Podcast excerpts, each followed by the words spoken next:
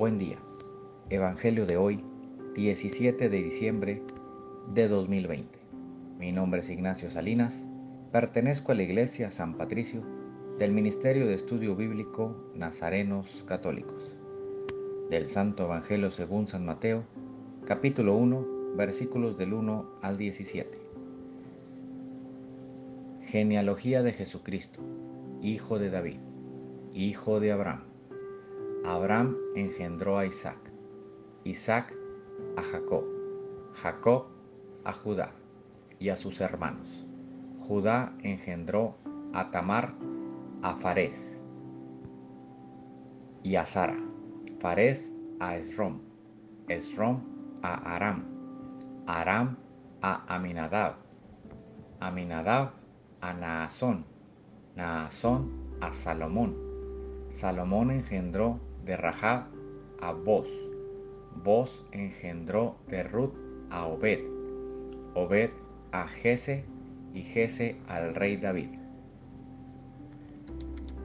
David engendró de la mujer de Urías a Salomón, Salomón a Roboam, Roboam a Abia, Abia a Asafat, Asaf a Josafat, Josafat a Joram, Joram a Osías, Osías a Joatam, Joatam a Acaz, Acaz a Ezequias, Ezequias a Manases, Manases a Amón, Amón a Josías, Josías engendró a Jeconías y a sus hermanos durante el destierro en Babilonia.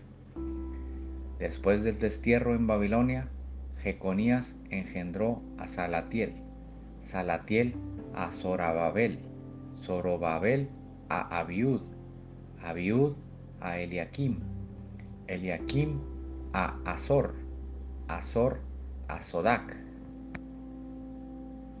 Sadoc a Okim, Okim a Eliud, Eliud a Eleazar, Eleazar a Matán, Matán a Jacob, y Jacob engendró a José, el esposo de María, del cual nació Jesús, llamado Cristo.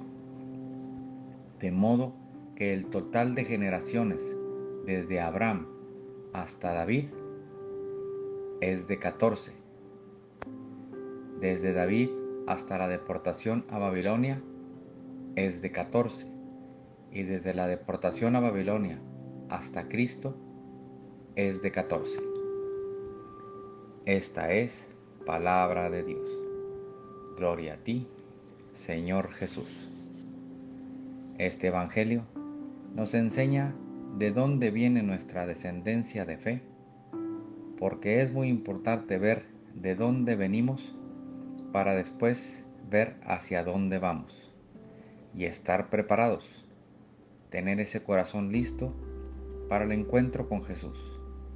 Recordemos que la confianza en Jesús es necesaria para seguir avanzando.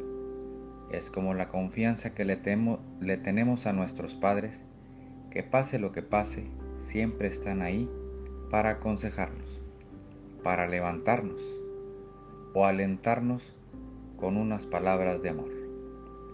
Sigamos profundizando en nuestro lado humano y no perdamos nuestro brillo interior para ser la guía de nuestra comunidad.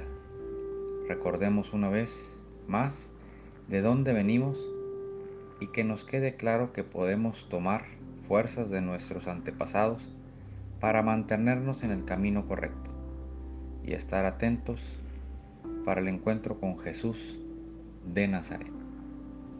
Oremos. Nada te turbe, nada te espante, todo se pasa. Dios no se muda, la paciencia todo lo alcanza. Quien a Dios tiene, nada le falta. Solo Dios basta. Vayamos con alegría a proclamar lo que Dios nos ha enseñado. Que tengan un excelente día.